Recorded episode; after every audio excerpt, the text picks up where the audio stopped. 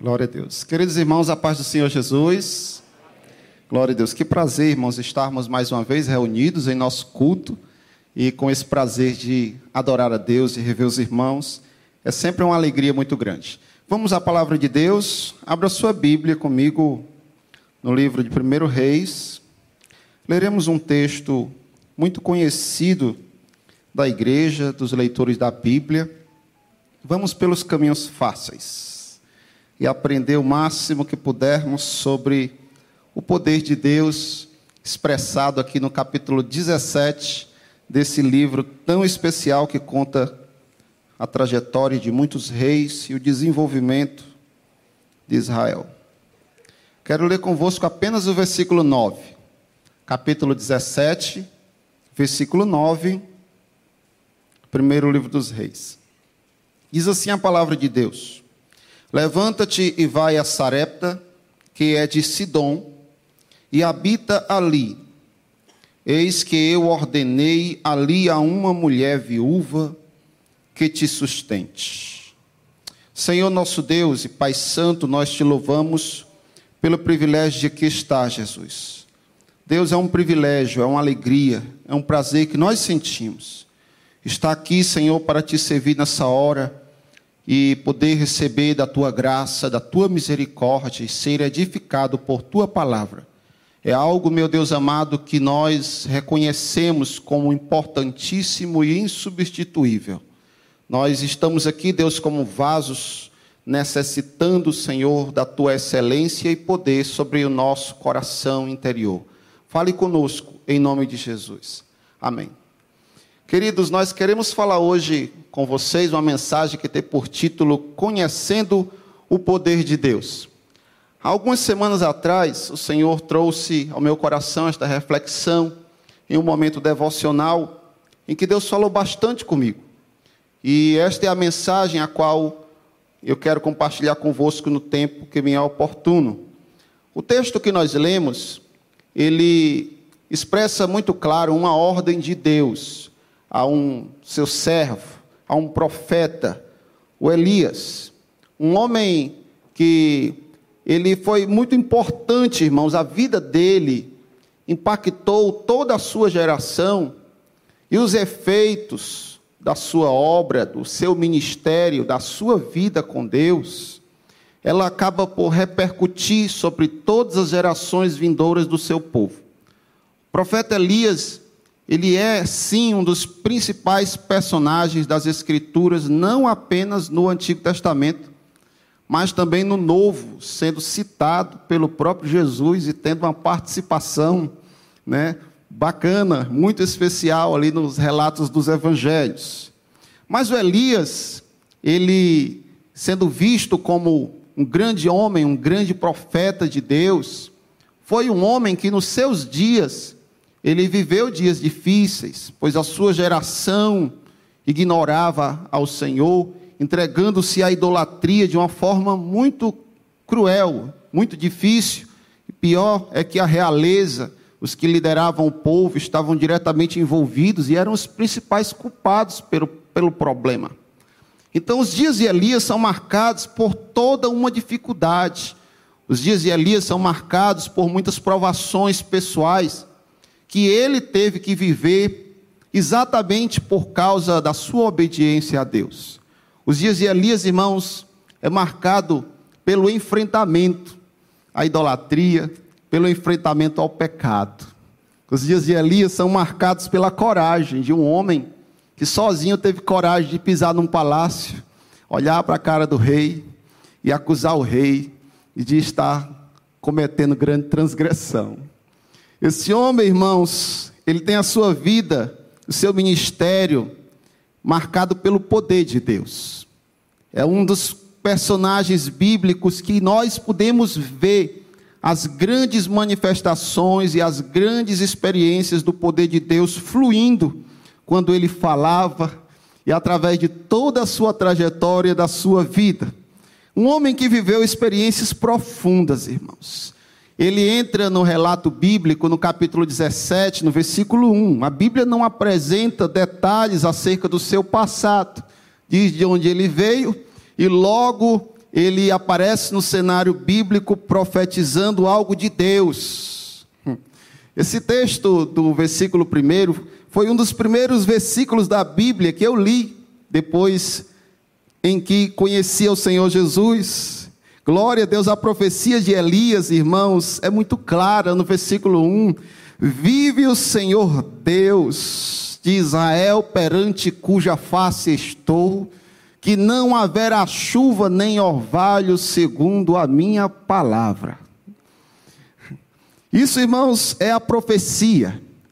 A profecia, aleluia, em volta do poder de Deus, envolvida no poder de Deus, não é presunção, não era atrevimento, aleluia. Era um homem cheio de Deus e disposto, irmãos, a obedecer a Deus, não importasse o preço do resultado da sua obediência, da sua trajetória. O fato é que esta profecia ela, a princípio, talvez foi ignorada, mas passou-se os dias, as semanas, os meses, e deu um ano e cadê chuva? E ali passa-se a ver toda uma desconfiança. E aqueles que não tinham fé passam a compreender que na realidade aquela palavra do profeta era um peso de Deus, como foi pregado semana passada. Uma palavra, irmãos, que representava um juízo de Deus, um ato de correção para despertar o povo que estava envolvido na idolatria. Não vai chover, não vai lebrinar, segundo a minha palavra, assim disse o profeta. A questão, irmãos, é que a profecia que ele libera resulta sobre si, sobre ele, perseguição. Resulta também sobre ele isolamento, pois após a liberação da palavra profética, ele recebeu já uma orientação divina para ir para um determinado lugar, isolado, passar uma temporada, porque ele seria caçado que nem animal e de fato isso aconteceu, irmãos. O rei mobiliza muita gente em busca de um profeta. Mas o Deus da Bíblia é um Deus incrível. Porque ele sabe, irmãos, faz, ele sabe é, trazer à tona aqueles que ele chamou para executar o seu propósito no tempo oportuno, no lugar que ele quer. E se ele quer, ele consegue esconder de uma maneira tal que ninguém consegue achar. Esse é o Deus da Bíblia. Esse é o nosso Deus, aleluia. E esse Deus, irmãos, todo-poderoso, sabia que o seu servo haveria de sofrer algumas situações, mas o Deus de Elias é um Deus poderoso. Louvado seja o nome santo desse Deus. A profecia de Elias também, ela tem um efeito, irmãos, que é muito duro para todos: a seca a fome. E isso acabou abrangendo e acometendo muita gente, fazendo muita gente sofrer. Mas de fato era necessário, era a mão de Deus, era a obra de Deus. Louvado seja Deus. E o Elias ele vai a um determinado lugar, segundo a orientação divina, ele vai junto ao ribeiro de Querite. E lá ele passa toda uma temporada aleluia, desfrutando de uma profundidade, de uma intimidade. Lá ele não recebia visita. Lá, irmãos, ele estava totalmente envolvido com aquele que lhe mandou profetizar. É um tempo onde ele pode se envolver, é um tempo onde ele pode falar, onde ele pode perguntar, onde ele pode ouvir, onde ele pode estreitar a relação com o seu Deus.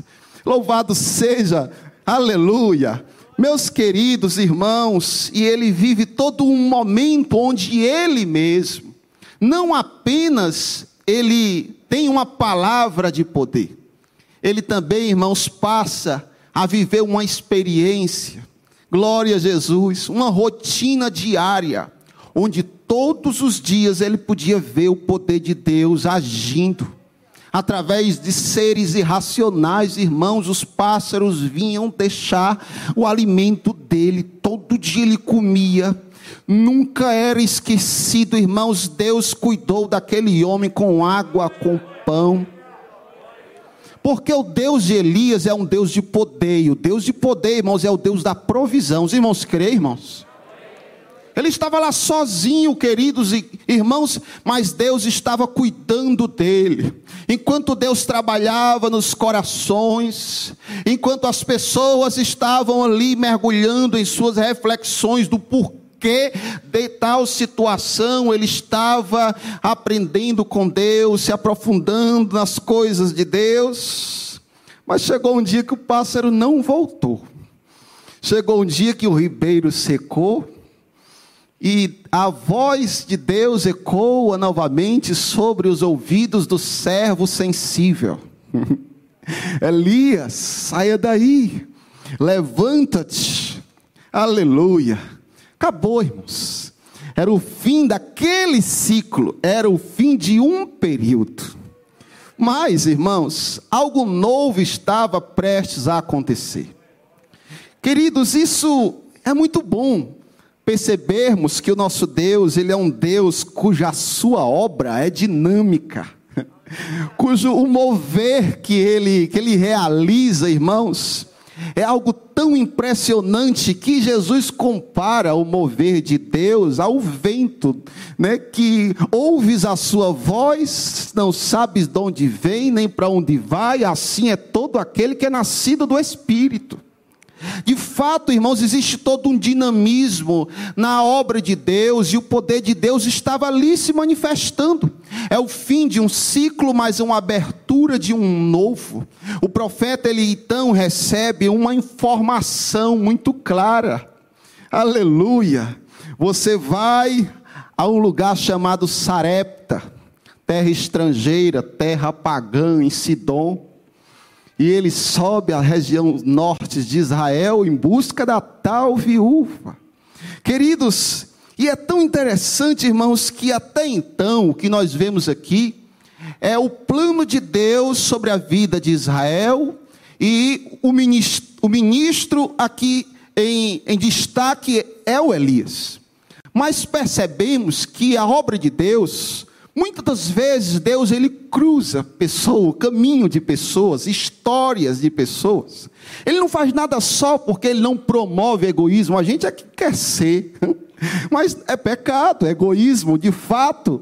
Deus, meus amados irmãos, decidiu usar alguém para poder sustentar o seu servo.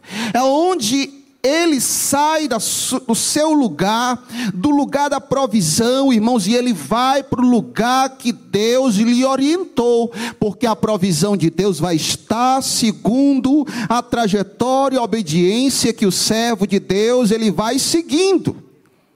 E a palavra de Deus, irmãos, é muito clara que havia uma mulher específica que faria parte dos planos de Deus. Aqui é onde podemos lembrar das palavras de Jesus, no capítulo 4, versículo 25 e 26 de Lucas, quando Jesus ele assim diz: Em verdade vos digo que muitas viúvas existiam em Israel nos dias de Elias quando o céu se cerrou por três anos e seis meses, de sorte que em toda a terra houve grande fome, e a nenhuma delas foi enviado Elias, senão a Sarepta, glória a Deus, de Sidom, a uma mulher viúva.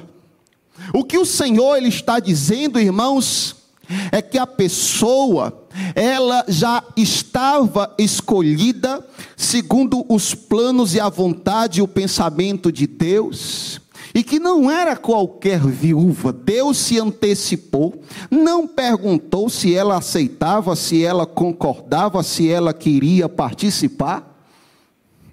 Ele simplesmente, irmãos, decide envolver quem ele quer no seu propósito, porque o Deus que nós estamos aqui se referindo é um Deus soberano que tem todo o poder. E então, irmãos, havia uma pessoa específica envolvida, havia uma pessoa eleita por Deus que ele envolve essa pessoa mesmo sem ela entender. Mas de fato ela é envolvida nas coisas de Deus, a participar de um plano soberano, maravilhoso e lindo que ela jamais tinha imaginado. Uma mulher improvável, uma mulher sem condições, porque as viúvas naquele tempo pagavam o preço. Uma mulher sem condições, uma mulher cuja incapacidade é percebida quando lemos o restante do texto. Mas o Deus de Elias sabe o que faz. Deus de Elias sabe o que faz, irmãos. Aí é onde está a confusão. Porque muitas vezes ele pega o que não é, aleluia, e faz ser. Aleluia, as coisas pequenas e loucas deste mundo, as desprezíveis, é aqui muitas das vezes ele escolhe, coloca no centro da sua vontade, chama, já pensa algo a respeito dessas pessoas. Queridos, quantos de nós, quando ainda estávamos do outro lado, ouvimos alguém dizer assim: Deus tem um plano na sua vida. E às vezes, irmãos, até nós dizemos isso para alguém, mas parece tão despretensioso. Mas, queridos irmãos, muito daquilo que nós ouvimos, na verdade, era uma palavra certa que Deus estava fazendo eu e você ouvir. Embora nós não tivéssemos o entendimento da extensão desse processo, mas todos nós que estamos aqui, queridos, assim como essa viúva, nós um dia fomos chamados a fazer parte de um plano que na nossa cabecinha aqui jamais nós havíamos imaginado para a nossa vida. E aí é onde está, irmãos, o sentimento de gratidão, de louvor que existe em nosso coração de fazermos parte do plano de Deus. Olha que coisa linda a igreja de Deus. Nós podemos fazer parte de uma obra santa, podemos fazer parte de um plano perfeito de Deus, aleluia. Aquilo que parecia improvável, Deus Supremo estava envolvido na situação e estava chamando alguém a se envolver. Esse Deus, irmãos, ele fez e faz as coisas do jeito que ele quer. Às vezes a gente quer que seja do nosso jeito, mas ele faz do jeito que ele quer. E deixa eu dizer uma coisa: não depende do, não depende de nós o planejamento dele. Ele simplesmente pensou antes. Aleluia. Pensou muito antes. E por isso não depende simplesmente de nós o que ele quer, o que ele sente por nós, o que ele pensa a nosso respeito. E muitas vezes eu paro para me questionar e fico refletindo que aquilo que ele faz, aquilo que ele quer, não depende de nós em nada. Mas uma coisa é certa: que todos aqueles que se dispuserem para entender que Deus está lhe chamando para viver o seu propósito, e essas pessoas entendendo isso, se dispuserem a viver, essas pessoas vão, irmãos, adentrar numa dimensão que nunca foi, aleluia, experimentada antes na sua vida. Porque a primeira lição que eu quero transmitir para vocês hoje é que não é possível conhecer o poder de Deus quando, tendo a oportunidade, a gente simplesmente não se envolve. Para conhecer o poder de Deus é preciso se envolver com as coisas de Deus. E isto é algo claro, irmãos. O salmista diz no Salmo 107 que os que, os que trabalham no mar, eles sim conhecem as maravilhas de Deus, porque veem o que Deus faz em meio às tempestades, em meio às ondas que sobem, em meio às navegações difíceis. O que o salmista está dizendo, que só sabe o que se passa no mar, é quem está envolvido diretamente com o mar. Assim não é possível, aleluia, conhecer o Deus de poder e conhecer o poder desse Deus sem se envolver, sem se envolver com esse Deus e com as coisas desse Deus. É por isso, irmãos, que nós precisamos, aleluia, ampliar o nosso entendimento, entender que a vida cristã, ela não pode se resumir simplesmente ao natural. Porque existe uma esfera na vida cristã, aleluia, que é muito mais profunda e especial. Existe todo um sobrenatural de Deus, o qual nós precisamos estar envolvido de todo o nosso coração. Aleluia. Nós não podemos viver como se dependesse tudo de nós, como se dependêssemos tudo dos nossos estudos, das nossas mãos, da nossa oratória. Não. Aleluia. Está lá a mulher, lá em Sarepta. Ela nem sabe, mas Deus tinha pensado algo a respeito dela. Lá vai o Elias, em direção a Sarepta. Talvez, irmãos, naquele dia fosse um dia comum na cabecinha da viúva. Ela se levantou normal, olhou para as panelas, olhou para o que tinha, puxa vida, a situação está difícil. Aí, de repentemente, irmãos, ela vai ao campo em busca de lenha. De repentemente ela olha aquele cidadão com vestes estranhas. E o Elias, ele é um homem tão certeiro naquilo que ele tinha o um entendimento, naquilo que ele foi fazer ali que quando ele olhou para a viúva, ele percebe e ele, ele, e ele olha a situação e ali ele tem a convicção: esta é a mulher. Ela é a mulher. Mas o que é que ele viu? Ele viu uma mulher pobre. Ele viu uma mulher catando lenha. Essa é. Se o Elias fosse incrédulo, que nem algumas pessoas, irmãos, ele tinha olhado e pensado assim: Ixi, será que eu estou equivocado? Será que quem eu ouvi foi Deus? Ou será que essa não é a mulher que Deus escolheu para me sustentar? Muita gente quer ser profeta, né, irmãos? Mas tem, mas existe algo mais. Se tem uma coisa, irmãos, que o profeta ele tem, aleluia, o autêntico profeta é sensibilidade para entender que Deus ele faz as coisas até mesmo em meio às situações mais improváveis possíveis. Mais improváveis. Ele teve convicção. E ele chega lá e pede água. Me deu um, um copo d'água. E a mulher foi servir, mas a mulher mal trouxe, ele já aumentou o cardápio. Traga também uma refeição. Aí a pobre da mulher se viu constrangida. A mulher para e olha, meu senhor, eu não tenho. Meus amados, aí é onde eu aprendo algo, não se escandalize, pelo amor de Deus. Mas as nossas insuficiências, muitas vezes, incapacidades, quando reconhecidas, muitas vezes nos habilitarão a conhecer um poder que não é nosso.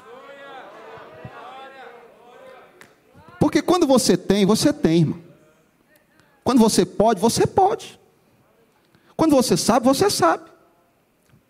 Aí quando você consegue fazer, você acaba tendo um pouquinho de honra. Que você tinha, que você sabia, que você podia. E quando você não tem? E quando você não sabe? E quando você não pode? De quem é a glória no final das contas em que tudo ocorre?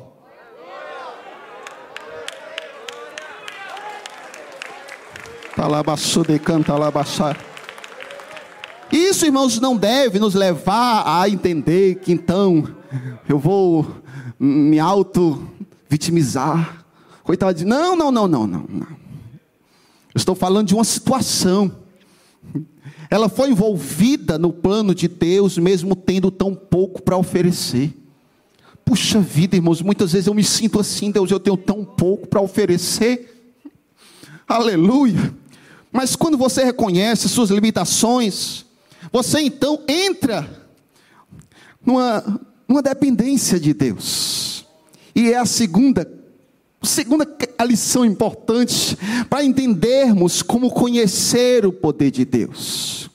Só dá para conhecer o poder desse Deus poderoso, irmãos, quando nós entendermos que não depende de nós e que nós precisamos depender completamente dele em tudo no deitar, no levantar, no falar, no silenciar, na fartura, na abundância do ter e não ter.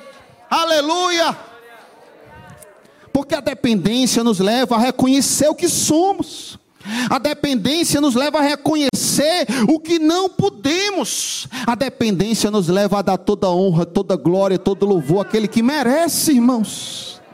A dependência nos leva a se humilhar. A dependência leva-nos a dizer assim: Eu não sou nem digno.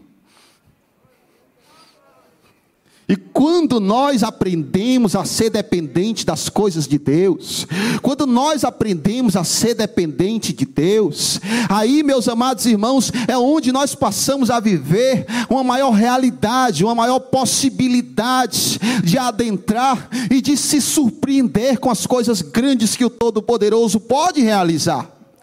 Porque o Todo-Poderoso, irmãos, ele pode tudo. Você tendo ou não tendo, ele pode. Mas sempre que for necessário, o Todo-Poderoso ele vai interagir conosco, manifestando o seu poder sobre as nossas vidas. Aleluia! Louvado seja Deus. Olhe para o exemplo de Elias. Por exemplo, vamos entender a questão da dependência. O capítulo 17, no versículo 1, chega um homem poderoso na terra de Israel. O camarada profetiza algo com muita firmeza e diz: segundo a minha palavra, não tem chuva, não tem orvalho, nem, e só vai voltar a chover aqui quando eu falar. Alguém diz assim: eita, que homem de poder. Pense num cabra poderoso. Não é assim que a gente pensa? O Antigo Testamento apresenta de repente um homem poderoso que chega, profetiza e acontece. Mas o homem poderoso, antes de poderoso, ele é um homem. E olha o que é que, como é que o Novo Testamento, que Tiago apresenta o poderoso. No capítulo 17, versículo, capítulo 5 de Tiago, versículo 17 diz assim: Elias era um homem sujeito às mesmas paixões que nós, mas orou. Foi o que ele fez, irmãos? Orou e o céu se cerrou, e depois de três anos e meio, orou. Aleluia. Se no versículo 1 do capítulo 17 de 1 Reis é um poderoso, no capítulo 5 de Tiago, no versículo 17, mostra que o poderoso, ele não faz só profetizar, o, profeta, o poderoso é um homem de oração. E aqui, irmãos, é onde nós percebemos algo importante: é que o relacionamento com Deus em oração precede a profecia. Não pense que o Elias arrumou essa história. Não pense que o Elias sonhou de repentemente, vá lá, faça isso. Foi em oração, irmãos. Foi em vida com Deus que ele pôde ouvir aquilo que Deus queria ministrar. Aprenda isso, irmãos, que a oração ela precede as manifestações do poder de Deus. Primeiro, precisamos nos envolver. Segundo, depender. Terceiro, orar, porque sem oração não tem poder. Os irmãos concordam comigo? Quem concorda, diga amém. Então, ore. Ore. A igreja não pode deixar de ser um povo de oração. Porque todo poder que, que existe, que se manifesta no meio da igreja, é resultado de oração, irmãos. É resultado de oração. Mas voltemos à mulher. A mulher não tinha como atender. A mulher era pobre, a mulher estava desesperançada quanto à vida. Meu senhor, eu tenho tão pouco que eu tenho um restinho que sobrou. Só dá para fazer a última refeição para eu e meu filho, vamos comer e morrer, acabou. Não dá, não. A viúva, irmãos, ela é sensata no que ela diz. Realista, ela não tinha, era tão pouco. E ela não conhecia o poder de Deus. Ela não conhecia. Aí, ela foi desafiada a dar a primazia. Olha aí, uma descrente sendo chamada a oferecer a primazia do que tinha ao profeta que ela nunca tinha visto na vida. E o que acontece, irmãos, é que diante desse desafio, a viúva ela tem que tomar uma decisão. E isso aqui, irmãos, é para quem crê. E isso daqui, irmãos, é a outra lição que precisamos aprender. Que para conhecer o poder de Deus é preciso crer. Preciso crer. A mulher creu. A mulher acreditou, irmãos. E olhe que foi pedido só uma refeição. Mas o plano era muito mais do que uma refeição. O plano era muito maior. Mas ela nem uma refeição tinha como oferecer. Glória a Jesus. Aí é quando a gente percebe, irmãos, que quando Deus mandou ele lá, não perguntou se ela tinha condição, se concordava, se apoiava. Quantas vezes a gente diz assim, ó, eu só faço o que eu posso que eu não posso, não conte comigo. É fácil dizer um não. É muito fácil dizer um não quando você não tem condições. É muito fácil dizer um não quando você não pode. Mas muitas vezes Deus espera de você uma outra resposta, mesmo sem você ter muito o que oferecer. E aí é onde entra o desafio da fé. Glória a Jesus. Louvado seja Deus. Você já pensou? Eu quero fazer uma pergunta para vocês. Você já pensou, irmãos, se as coisas de Deus acontecessem apenas conforme o que nós achamos que podemos fazer? Já pensou se as coisas de Deus funcionassem apenas conforme aquilo que a gente acha que a gente pode fazer? Quando eu tinha 21 anos de idade, eu cheguei no púlpito dessa igreja e o pastor Antônio José, glória a Deus, até hoje eu me lembro disso. Ele chama eu e a minha, minha, namorada na época, nós éramos noivos, íamos para o desafio trabalhar na implantação da primeira, de uma, de uma igreja, na Jereberaba. Ele disse uma palavra que nós nunca esquecemos. Vocês sabem o que é viver por fé? Eu olhei para ela, ela olhou para mim, o sorriso foi sem graça e ele disse assim: bateu no ombro e disse assim: Pois agora vocês vão aprender o que é viver por fé. Irmãos, porque quando falta capacidade, quando falta possibilidade, mas ainda assim o que houve crê e participa e se entrega à vontade de Deus, à chamada de Deus, ele vai poder contar com auxílio sobrenatural. É por isso que muita gente não desfruta, não vive, não participa. Não tem o que contar, não tem testemunho para dar, a, a, a, só testifica da pregação dos outros, da história dos outros, do que o outro passou, do que o outro viveu. Se você não crê, você não vive. Se você não vive, você não tem o que contar. E você não tem o que contar porque você é receoso, porque você é tímido. E olhe que o dono da igreja repreendeu os discípulos porque foram tímidos. Por que só estão tímidos? Você sabe por que, que nós muitas vezes agimos assim? Porque nós queremos nos preservar.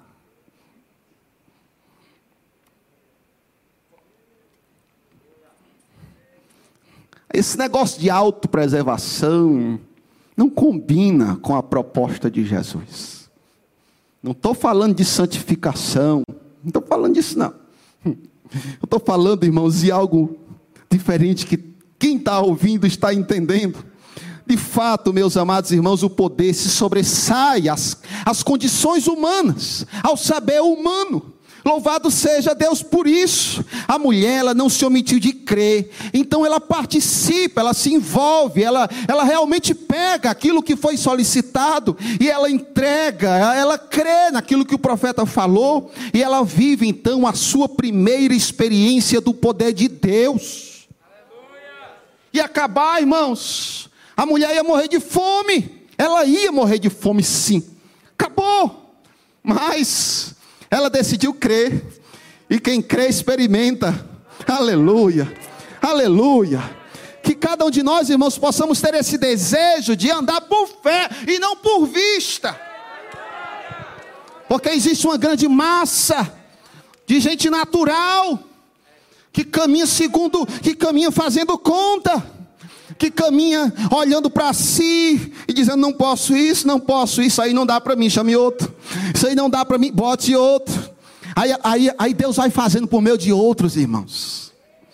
Aleluia, nós temos que aprender, irmãos, que Deus ele nos envolve no seu plano e nós precisamos ter fé para participar, se envolver, depender, acreditar, experimentar, ter o que contar. Poder dizer o que o profeta disse um dia, no ano em que morreu o rei Uzias, eu vi.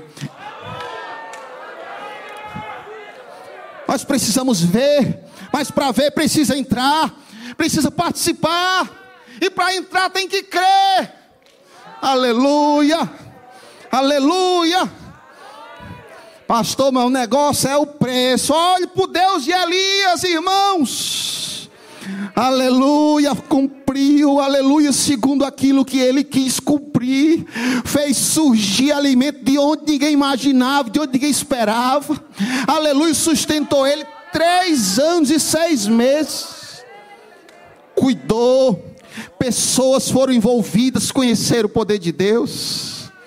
Irmãos, para terminar, a última, aleluia, característica de, de que de quem quer conhecer o poder de Deus, aqui nesse texto, aleluia, que muitas vezes nós, para conhecermos o poder de Deus, precisamos passar por aflições.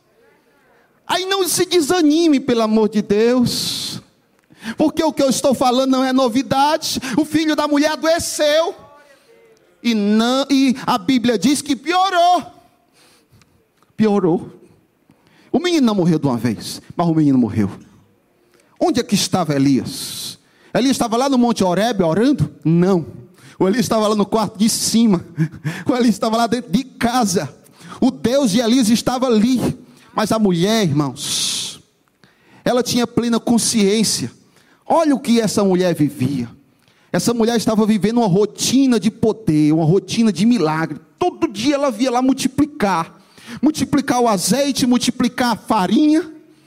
Aquela mulher estava podendo conhecer algo que ela jamais iria conhecer de outro modo se Deus não tivesse envolvido ela nessa situação. Ela sabia que não era mais para estar viva. Ela não tinha o que reclamar.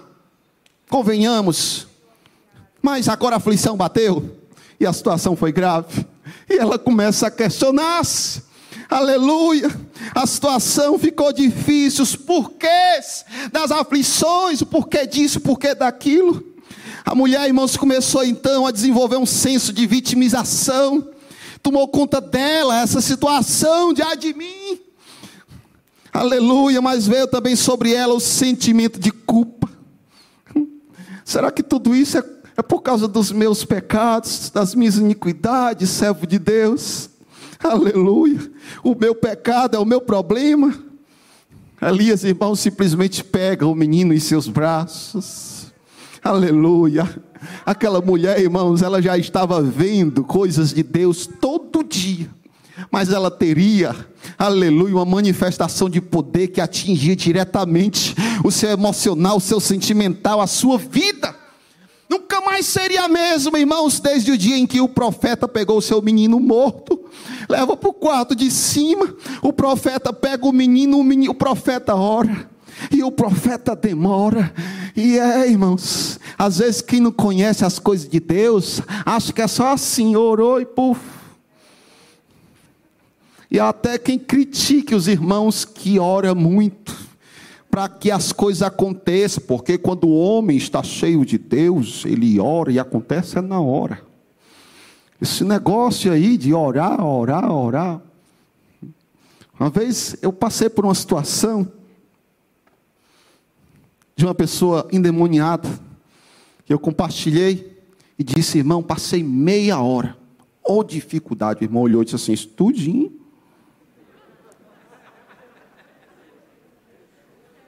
Respirei fundo. Né? Tem coisas que é bom a gente relevar, né? Porque na cabecinha de muita gente, o ungido de Deus bota a mão e pronto, acabou. Mas o Elias demorou. O Eliseu também passou por algo semelhante e também demorou. Às vezes demora, irmãos.